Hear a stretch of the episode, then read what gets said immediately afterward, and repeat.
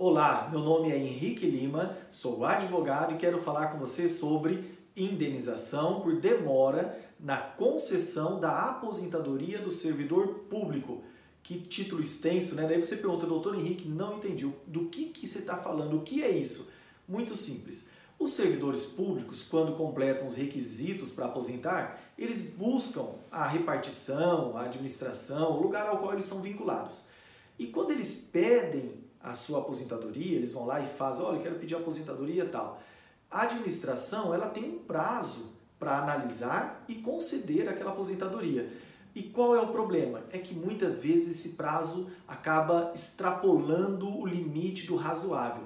O que é isso, doutor? Eu também não entendi. Imagina, você já completou o tempo para aposentar, já tem todos os requisitos e fala, ah, agora eu vou aposentar porque eu já quero ir curtir a, os meus netinhos ou, ou, ou minha família. E daí você pede aposentadoria achando que em 30, 60 dias a administração vai analisar e já vai te conceder o, o direito de ir para casa curtir a aposentadoria e a administração fica lá enrolando. Eu já vi caso de dois anos a administração demorar para conceder e analisar, analisar e conceder a aposentadoria. Eu já vi caso de um ano e meio, um ano, vários casos demorando em torno de um ano, um ano e pouco, dez meses. E isso é um absurdo. Por quê? Porque aquele servidor já tem direito a aposentar.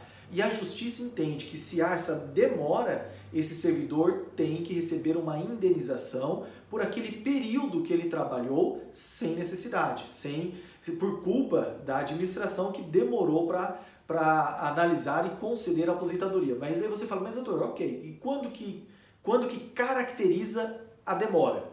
Existem duas situações. Existem municípios e estados que têm leis que tratam do prazo que a administração tem para responder os pedidos administrativos. Por exemplo, 30 e 60 dias. Esse é o padrão, é o mais comum. E existem lugares onde não há lei tratando disso. Então, fica o que? A critério do juiz entender quando houve o abuso.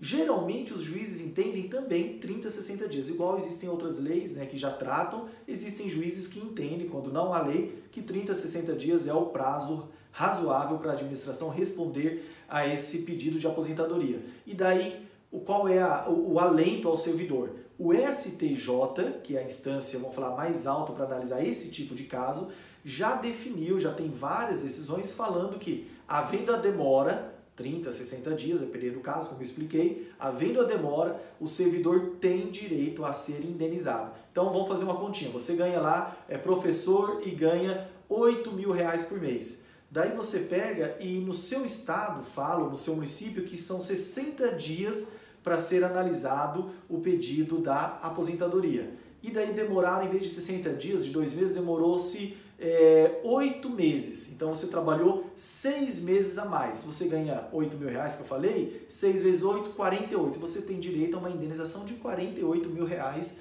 por esse tempo que trabalhou desnecessariamente tá bom? Espero que tenha ficado claro. Eu tenho um artigo publicado sobre isso. Você pode colocar no Google indenização por demora na concessão da aposentadoria do servidor público, Henrique Lima, advogado, que você vai achar esse meu artigo e você pode ali tirar mais dúvidas. Espero ter te ajudado, ter colocado essa, essa esperança de você não ter sofrido esse injusto dano, tá bom? Forte abraço e até a próxima.